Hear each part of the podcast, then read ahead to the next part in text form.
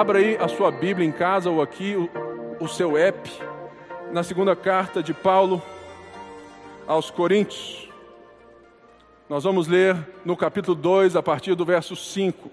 Segunda de Paulo aos Coríntios, capítulo 2, verso 5.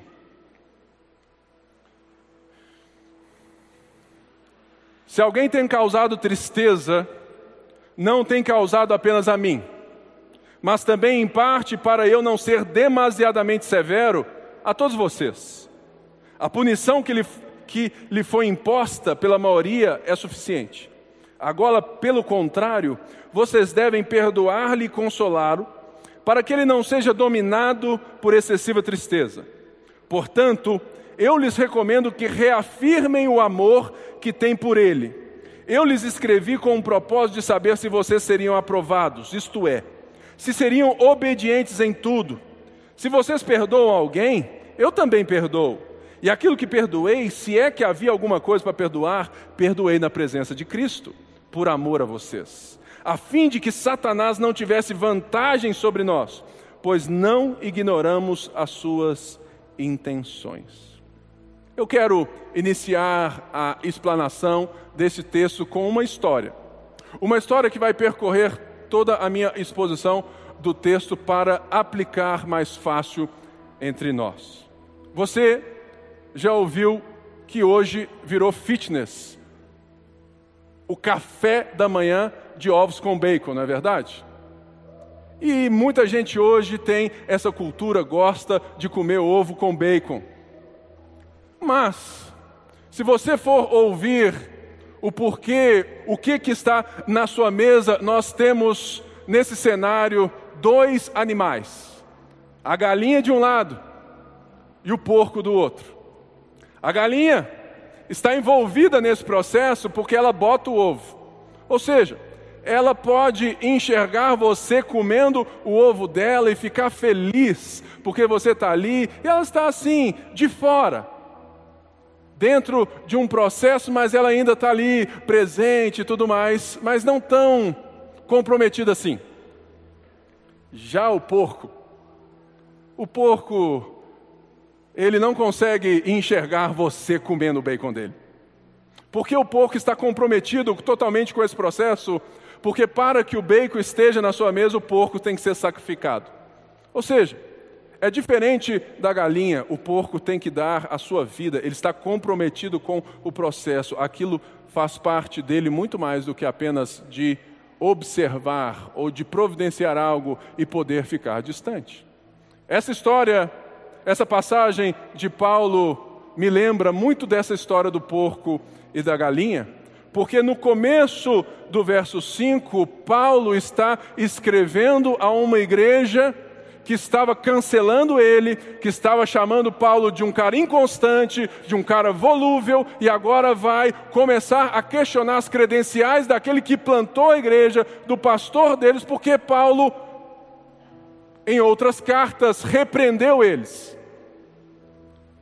Por isso, no começo aqui, Paulo está lembrando aos irmãos, isso vale para nós, que a tristeza que tem causado na igreja de Corinto e causado a Paulo, que vem se defendendo desde o primeiro capítulo, mas ele se defende com a nobriedade, falando que Deus é o consolo dele e que ele está tranquilo, porque o coração, a intenção do coração dele é em prol dos irmãos. E por isso ele é um líder que não se que não abusa das pessoas, mas ele é um líder que quer ver as pessoas florescerem sem a sua presença. E Paulo disse que iria visitar a eles, mas nós vimos que Paulo mudou de ideia. Mudou de ideia por quê?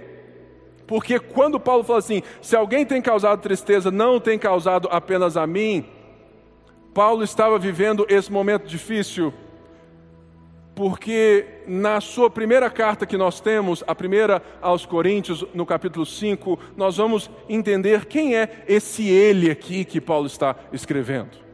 Paulo está escrevendo a um irmão que estava namorando, porque as crianças estão aqui estavam se relacionando com a esposa do seu pai. É mesmo, é isso mesmo. Você que acha que a Bíblia é um livro romântico, perfeito, tinha um cara lá na igreja que estava pegando a mulher do pai.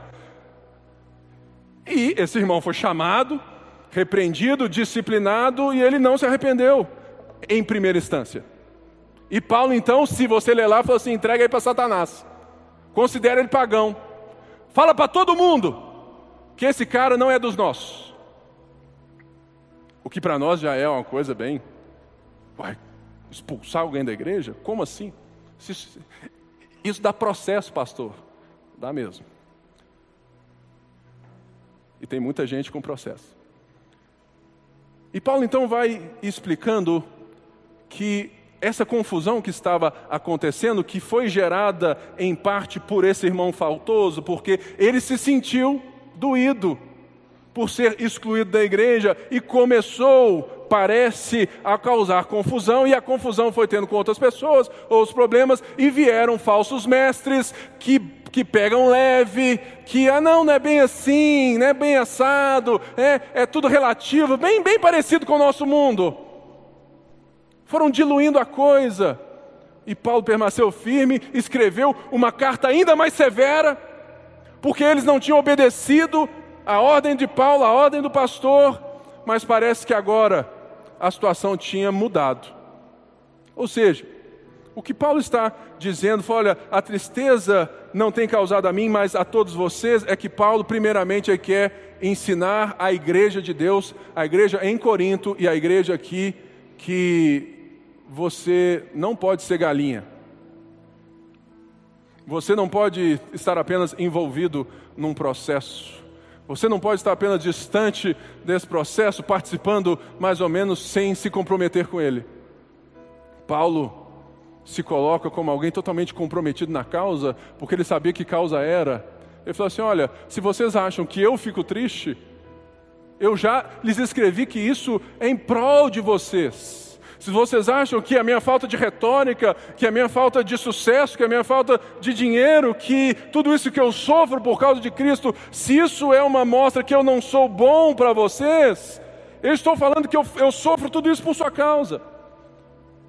Mas, se vocês querem, como esses irmãos, esses falsos mestres, esse irmão faltoso, só se envolverem né, de um modo distante, saibam que a participação, que a igreja envolve todo mundo, está todo mundo no mesmo balaio, está todo mundo comprometido, afeta todo mundo. O seu pecado me afeta, afeta você, afeta você. Ou seja, Paulo chama a igreja à posição. E ele disse aqui, falou, olha, eu escrevi com o propósito de saber que vocês seriam aprovados. Então Paulo chama a igreja agora a fazer algo, um próximo passo. Provavelmente esse irmão havia se arrependido, porque aqui no texto fala assim: olha, agora pelo contrário, ou seja, pelo contrário o que? Agora, ao contrário de serem severos com ele, vamos trazer ele de volta, vamos reconduzi-lo. Como? Vocês devem perdoar-lhe e consolá-lo, para que ele não seja dominado pela excessiva tristeza. Ou seja, essa palavra dominado por excessiva tristeza tem tudo a ver e indica que esse homem se arrependeu. E agora, então Paulo fala assim: ó, eu recomendo que vocês reafirmem o amor que têm por ele. Eu lhes escrevi com o propósito de saber se vocês seriam aprovados, seriam obedientes. Se vocês perdoam alguém, eu também perdoo. Porque se eu me lembro, eu perdoo alguém e eu faço isso na presença de Cristo. O que que Paulo está dizendo? Falou assim: olha, vocês precisam entender que a disciplina na igreja, que a maturidade da igreja, que a saúde da igreja não tem a ver somente com o pastor da igreja ou com a liderança da igreja. Tem a ver com o comprometimento de todos nós para que ela seja madura, saudável e pura.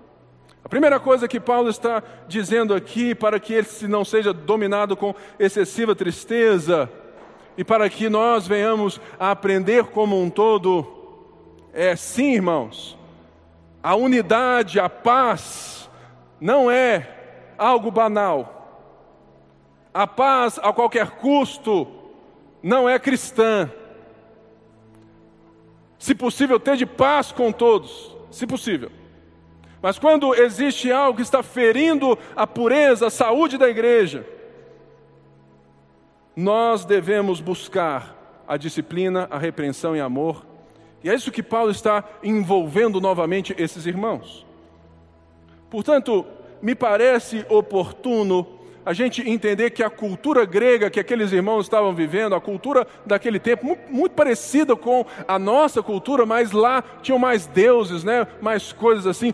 Hoje é mais humanizado ou algo muito mais centrado no homem, mas naquela época e na cultura grega tem essa ideia, né, de uma religião mística, distante, de uma fé sobrenatural, né, muito evangélica por sinal, né, aonde as pessoas acham que aquilo que eu faço sobrenaturalmente, eu declaro e a coisa acontece, né, uma coisa meio que, que um jogo, né, de astros, game dos zodíacos e tudo mais. Irmãos, nós estamos falando de outra fé de uma fé concreta, de uma fé histórica, de uma fé natural e produzida, onde Deus interveio.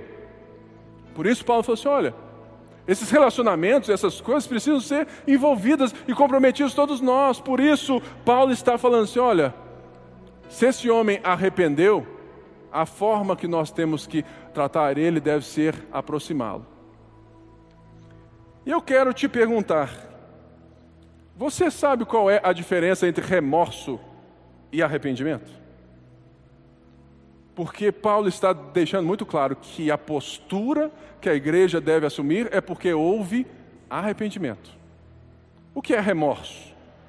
Remorso, e muita gente aqui, nós temos muito remorso, é quando você fica triste porque você não alcançou o resultado esperado naquela ação. E você fica triste por isso. Porque o resultado deu errado, aí você percebeu que, opa, errei. Mas se o resultado tivesse dado certo, você não teria jamais pensado que tinha errado e cometido alguma falta. Remorso é quando você sente muito pelo resultado errado. Se eu tivesse feito isso, se eu tivesse feito aquilo, mas você não sente nada pela origem da vontade de fazer aquilo. Isso é remorso. Exemplo: uma esposa que trai o seu marido, um marido que trai a sua esposa. Enquanto ela não soube, enquanto ele não soube, ele só sentiu o resultado. Festa, alegria. Mas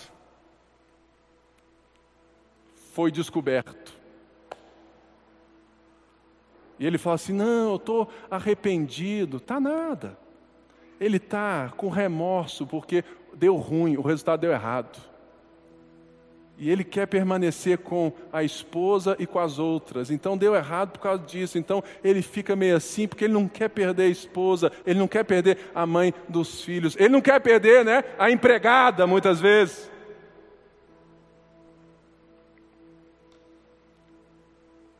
É remorso. Arrependimento é diferente.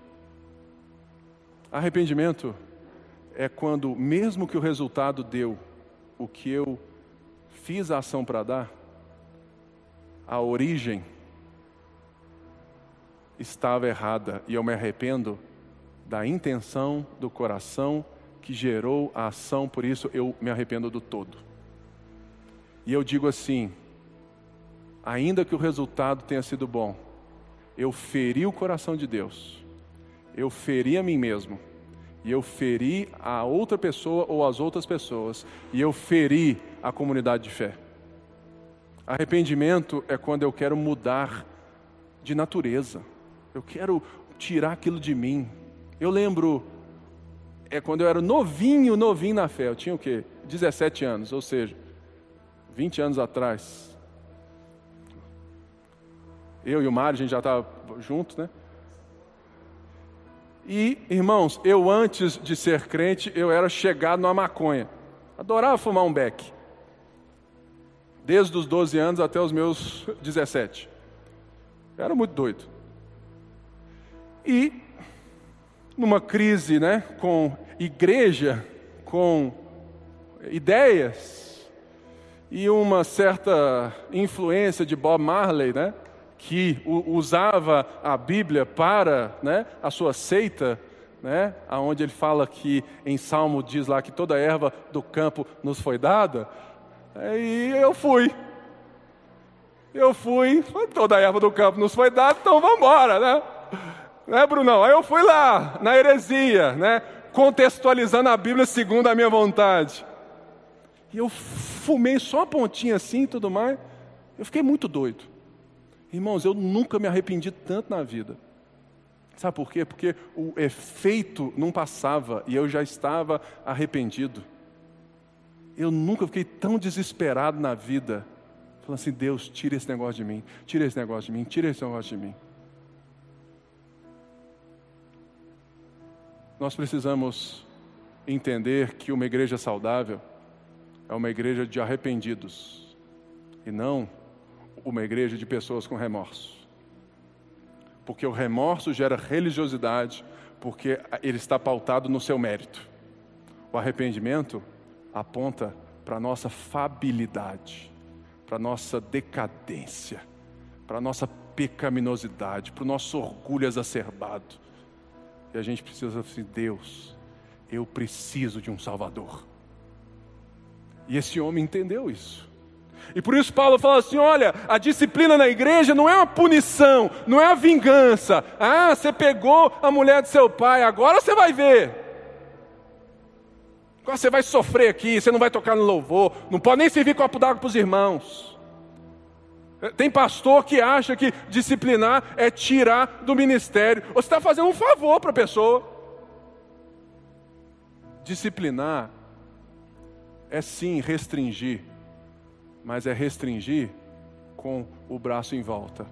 Porque a disciplina na igreja que Paulo está falando que agora eles têm que fazer é esse afago, esse abraço, essa confirmação, essa transação de uma venda, falam assim, olha, falam para ele que a TED foi feita, que o perdão chegou, reafirmem com ele, traz ele para perto, porque a disciplina na igreja, nós não estamos acostumados com isso mais. Ela tem o um propósito de transformação, de restauração e não de vingança. É por isso que a gente precisa aprender aquilo que Paulo está dizendo, que ele perdoa na presença de Cristo. Porque Paulo fala assim: olha, eu estou atento porque eu já disse, por mais que existam irmãos aí querendo me cancelar, me chamando né, de disso, de aquilo, de volúvel, de inconstante, de, de um cara até é, fracassado, olha, eu sei que a minha consciência está tranquila, porque eu perdoo e eu faço tudo na presença de Cristo. A gente se esquece que Jesus não mora aqui no portal a gente se esquece quando nós estamos, né, vendo pornografia, mentindo, fazendo transações estranhas, né, pensando coisas. A gente se esquece que Jesus, no sermão do monte, falou assim: olha, se você olhar para a pessoa desejando, você já adulterou com ela. Porque Jesus não quer ver, não é esse, esse remorso das ações, ele quer ver o arrependimento do coração. Então, ele fala assim: ele fala assim, olha, eu faço isso para que Satanás não tenha vantagem no nosso meio. O que é Satanás ter vantagem no nosso meio? A primeira coisa que João Calvino diz das duas coisas que ele fala que, que entende que Satanás pode alcançar vantagem entre nós é quando nós somos rigorosos demais quando nós somos tão rigorosos que nós nos esquecemos que a disciplina é para restauração e não para vingança. Irmãos, o que Paulo está ensinando nessa porção da carta é justamente isso. Assim, sim, a disciplina, ela é esse, essa verdade amor, é, essa coisa da verdade que transforma, que repreende, que tem Deus e a sua pessoa e o, e o seu caráter acima de tudo. Mas, quando nós nos colocamos como senhores das pessoas, nós somos rigorosos demais, é porque nós nos esquecemos que nós também somos parte da comunidade dos arrependidos. Quando eu sou rigoroso demais, eu também me esqueci que eu tive a oportunidade de alguém que me confrontou e me fez arrepender.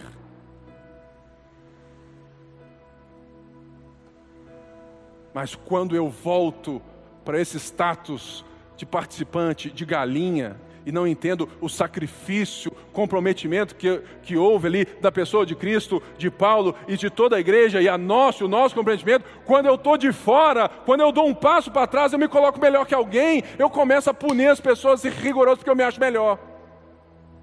Esse é o problema. E Paulo falou assim: olha, isso é uma portinha aberta para o diabo sambar na nossa cara. Cuidado.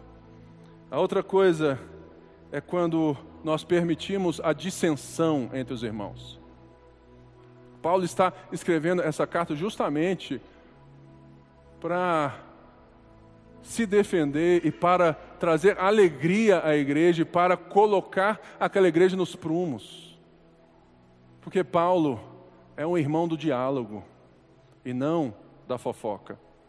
Assim como nós temos o ovo e o bacon, esse in, estar envolvido, estar de fora, estar sem ter que, que entregar a sua vida, nós também entendemos isso, que a fofoca é de quem não está nem aí para ninguém. Eu sei disso, irmão, porque se tem alguém que foi alvo de fofoca nos últimos anos, sou eu. Eu, Guedes, todo mundo fala um monte de coisa, mas ninguém fala com a gente. Por quê? Porque são fofoqueiros, caluniadores, homens de mal. Porque quem é cristão de verdade sabe o telefone e quer entender o porquê, e quer saber a verdade. É isso que é por isso que o diabo samba na cara da igreja evangélica, porque a gente fala de todo mundo, mas a gente não olha no olho de ninguém. E eu estou em paz, porque tudo que eu fiz, eu fiz olhando no olho do meu pastor na ocasião. Por isso, Paulo está falando: olha, nós temos que ser do diálogo, do presencial. Tem coisa, irmãos, que, o, que zap zap não resolve, não. Tem coisa que áudio não resolve, não. Tem coisa que é máscara, distanciamento e olho no olho. Porque isso faz parte da disciplina da igreja, da saúde, da pureza. E essa carta é tão rica por isso. Então, ele segue nos versos 12 e diz assim: Quando cheguei a Troade para pregar o evangelho de Cristo e vi que o Senhor me havia aberto uma porta, ainda assim não tive sossego em meu espírito, pois não encontrei ali meu irmão Tito, por isso despedi-me deles e fui para Macedônia. Esse ponto 2, o verdadeiro líder evangelista que eu quero ressaltar. Olha só, olha que exemplo que Paulo está dando para voltar depois no assunto.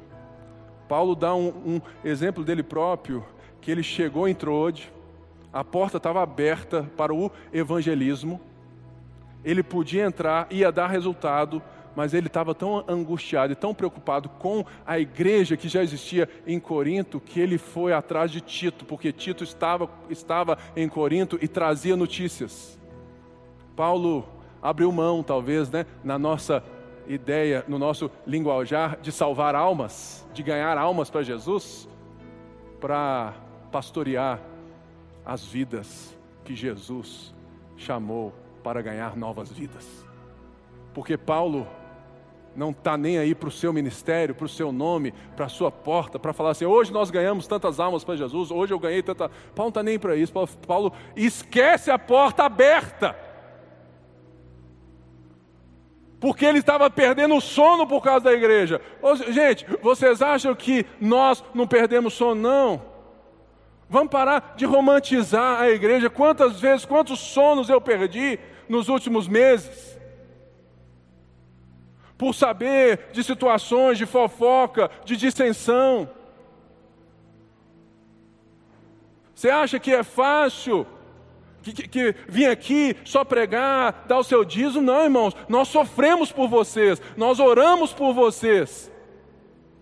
E as nossas brigas são sinceras. E Paulo sabe disso. E Paulo vai embora fala: Eu preciso encontrar o Tito, eu preciso saber. E quando ele soube, ele escreveu essa carta que a gente está lendo. E por isso ele passa em frente e vai falar uma coisa que é tão maravilhosa e que se você não souber do contexto da época, você não vai pegar. Que é a partir do verso 14, que ele escreve assim: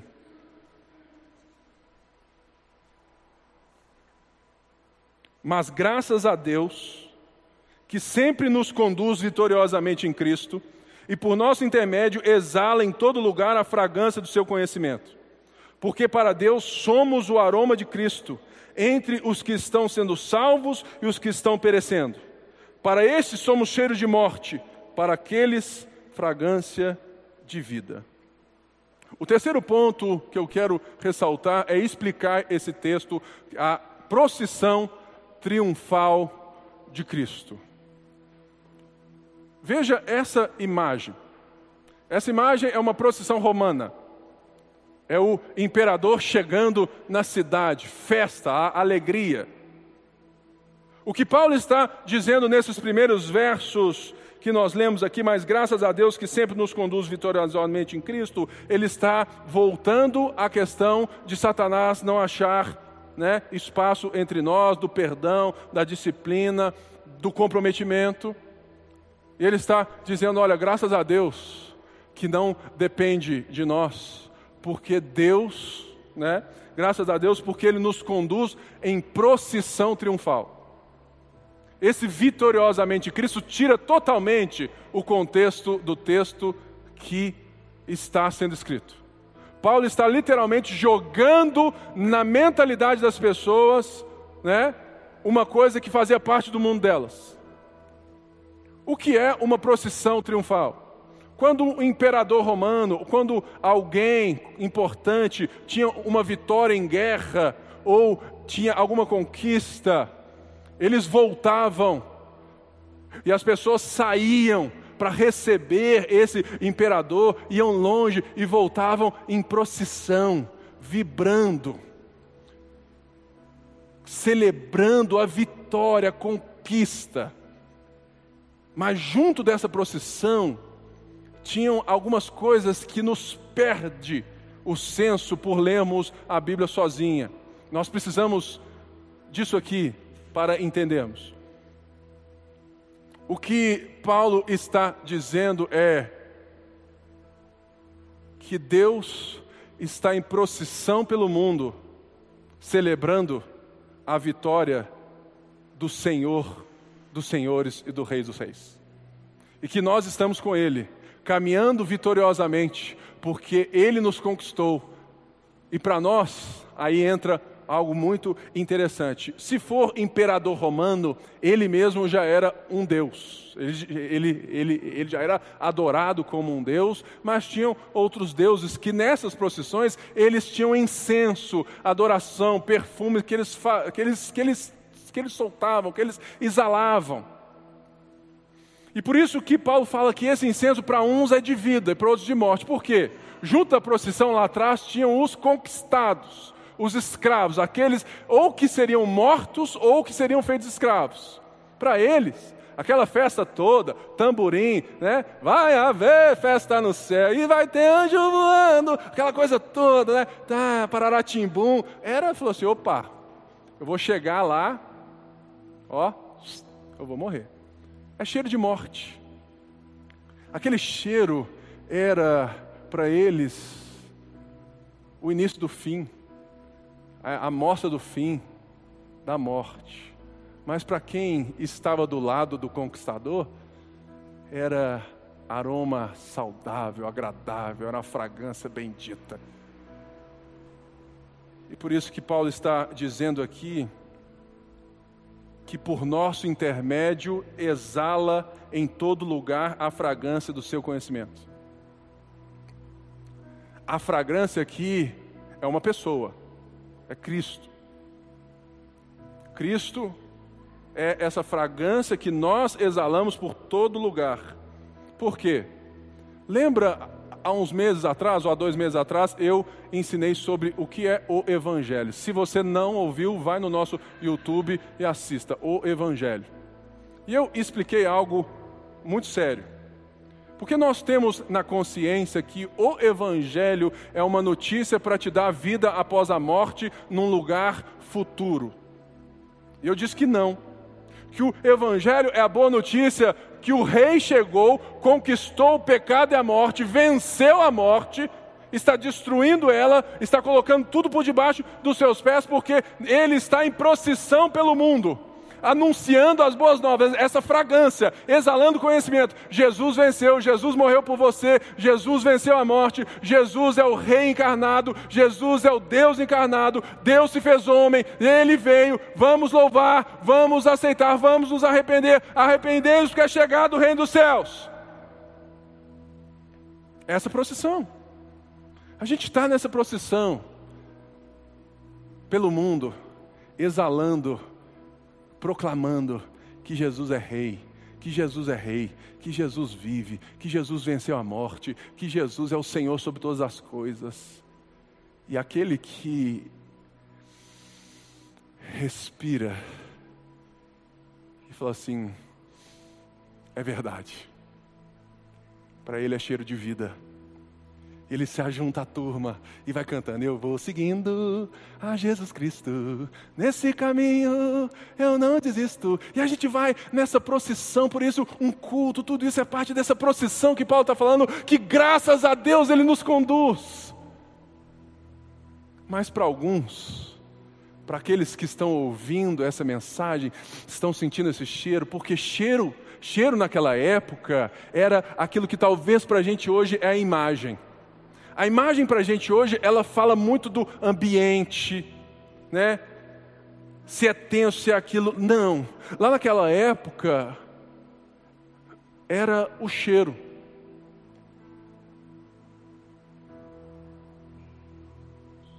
Então, quando nós anunciamos e somos esse aroma de Cristo, né? Quando nós somos aquilo que Paulo está dizendo aqui, que a gente exala em todo lugar a fragrância do seu conhecimento, para que, porque de Deus somos o aroma de Cristo, Paulo está dizendo que essa procissão é aquilo que precisamos entender quando falamos o que é o Evangelho, sendo as boas novas de Cristo, que nós estamos proclamando a sua vitória, tornando seu nome conhecido, porque nós sabemos que é isso que mais importa. Por isso, a disciplina na igreja é necessária quando você entende o que, que Paulo está falando lá atrás e traz para cá, porque se a gente não disciplina, se a gente não cuida, se a gente não entende que nós estamos comprometidos com a causa do Evangelho, somente não envolvidos, colocando o ovinho ali e ficando de fora criticando, nós vamos deixar que o nome de Cristo seja blasfemado como está sendo. É muito fácil ser crente hoje, irmãos. É muito fácil virar, ver lá o Neymar postando versículo bíblico antes do jogo. Ah, vala-me. Tá de brincadeira. Aí eu fico, ah, Neymar é crente. O que é crente? Sabe, irmãos? É isso que Paulo está falando. Olha, essa procissão é a coisa mais importante do mundo. Cristo reina. E vocês estão aí, passando pano no irmão, que acha que tudo é relativo, que acha que está tudo fácil demais. Não, tem que ser, né? É inclusivo.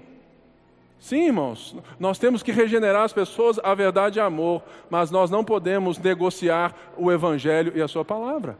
E é isso que Paulo vai terminar. E assim que Paulo vai começar né, nessa parte a expor aquilo que nós veremos no próximo culto, o que é essa nova aliança, o que é essa nova vida, o que é essa nova humanidade. Porque ele vai dizer assim: falou assim, olha, mas quem está capacitado para tanto? Ao contrário de muitos, não negociamos a palavra de Deus visando lucro. Antes, em Cristo falamos diante de Deus com sinceridade, como homens enviados por Deus. O que eu quero ressaltar aqui, que é esse ponto 4, é adultério versus sinceridade. O que Paulo está usando essas duas palavras aqui, não negociamos, que tem esse senso de adulterar, e sinceridade.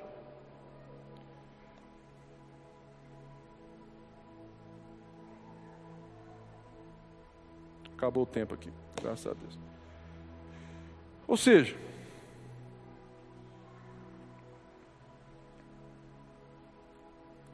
Porque para que alguns sintam o cheiro de morte e outros de vida, é preciso que a fragrância seja a mesma sempre, ok? E que o perfume seja constantemente o mesmo. Por isso que Paulo, defendendo o seu ministério, sendo, sendo alguém que estava sendo atacado por falsos mestres, ele fala assim: Olha, eu, eu não pego feijão e coloco água e sirvo como feijão. Eu não pego o perfume e dou um jeitinho nele e abro a minha vendinha, barraquinha do perfume de Jesus, sendo que lá dentro eu sei que ocultamente o produto é outro. O que Paulo está falando é justamente isso. Eu me comporto diante de vocês sofrendo os danos por não ser um adúltero da palavra de Deus. Por isso que eu fui preso, chicoteado, por isso que eu sou odiado, porque eu não entro no jogo. Eu não entro no jogo da religião, no jogo da política, eu não entro no jogo desses falsos mestres que querem lotar a igreja, mudando o evangelho para ele ser mais palatável, mais relativista, mais da alta ajuda, mais do bam bam bam, do vamos vencer, vai estar tudo certo, só vai melhorar. Paulo não faz isso. Paulo fala assim: eu faço com sinceridade. O que é sinceridade? Sinceridade é poder ser examinado à luz do sol. Paulo falou assim: olha, o que eu prego para vocês, vocês podem vir aqui. Joga luz. Pode jogar luz. A minha consciência está tranquila.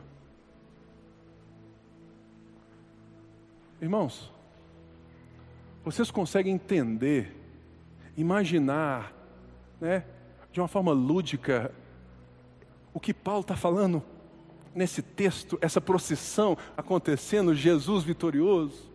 e a gente junto, nesse aroma, aonde as nações vão sentindo o cheiro, uns é, é de morte, outros é de vida, e é isso mesmo, porque é a realidade, muitas pessoas não vão reconhecer que Jesus Cristo é o Senhor e não querem que Ele reine, mas Ele reinará, porque Paulo está deixando bem claro: o Evangelho é a boa notícia que afetará todas as pessoas do mundo, sejam elas crentes, cristãs, pagãs, sejam elas o que for, porque o Rei está voltando. É por isso que nós pregamos e não podemos adulterar a palavra no sentido de que alguém, e eu creio nisso piamente, Existem muitas pessoas dentro das igrejas evangélicas que acreditam em outro evangelho porque não lhes foi pregado o, o, evangelho de Jesus Cristo. E tem muita gente que pode chegar no retorno de Cristo e falar assim: Deus, eu não expulsei demônio, eu não fiz isso, não fiz aquilo. Ele vai olhar e falar assim: Cara, eu não sei nem o seu nome, sai fora daqui. Sabe por quê? Por causa dessa última foto aí.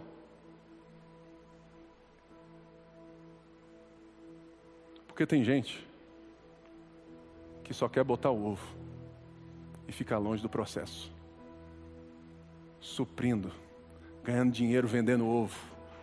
Ao ovo, a penca. É só profetizar que vem mais. Jesus vai te dar uma casa melhor. Ao ovo, a penca. Mas o que Paulo está chamando a igreja e nos chamando hoje está desse lado de cá. A gordurinha tem que queimar, irmão Mário. Rafa, a gordurinha tem que queimar. O cheiro de bacon tem que alastrar o seu prédio, tem que chegar na sua família, tem que chegar. Mas lembra de uma coisa, você que está em casa, lembra de uma coisa: o como as pessoas vão sentir esse cheiro não é responsabilidade sua. A sua responsabilidade, a minha responsabilidade, a nossa responsabilidade é, primeiro, deixar de vender ovo e produzir bacon. E a segunda é ter certeza que o bacon é bacon de verdade. É por isso que eu gostaria de ler essa última frase de um cara que tem impactado muito a minha vida, Tom Wright, N.T. Wright, que diz assim: Se a comunidade está apenas interessada em ter uma vida tranquila, e por causa disso ameniza as claras e definitivas afirmações do Evangelho sobre fé e comportamento, sua eficácia, seu testemunho e sua missão serão drasticamente reduzidos. Irmãos, Paulo deixou Troade, deixou a porta aberta, porque ele queria ter certeza que o bacon de Corinto era bacon de verdade. E eu oro a Deus que na nossa vida, que no dia de hoje, essa palavra caia sobre você com amor, com carinho de alguém que quer te ver crescer em Jesus, que quer te ver transformado em Jesus, que quer te ver exalando, crescendo e que não quer controlar nada disso. Irmãos, nós somos a ponte nesse sentido de queremos construir pontes para as pessoas e não muros. Eu sei que muito muro a gente vai né, ir fazendo. Oh, você é muro, aí derruba de novo. Opa, desculpa aí, me arrependo. Porque, irmãos, é assim mesmo. Mas que, que a gente nunca se esqueça da procissão de Cristo. Graças a Deus por Jesus Cristo, que nos conduz vitoriosamente. Que essa seja a pauta da sua semana que você possa se chegar a Deus e lembrar que Jesus é a única fragrância preciosa que nós devemos exalar. Troque o seu perfume, deixe Jesus ser o seu cheiro. Um cheiro para todo mundo. Deus abençoe. Boa semana.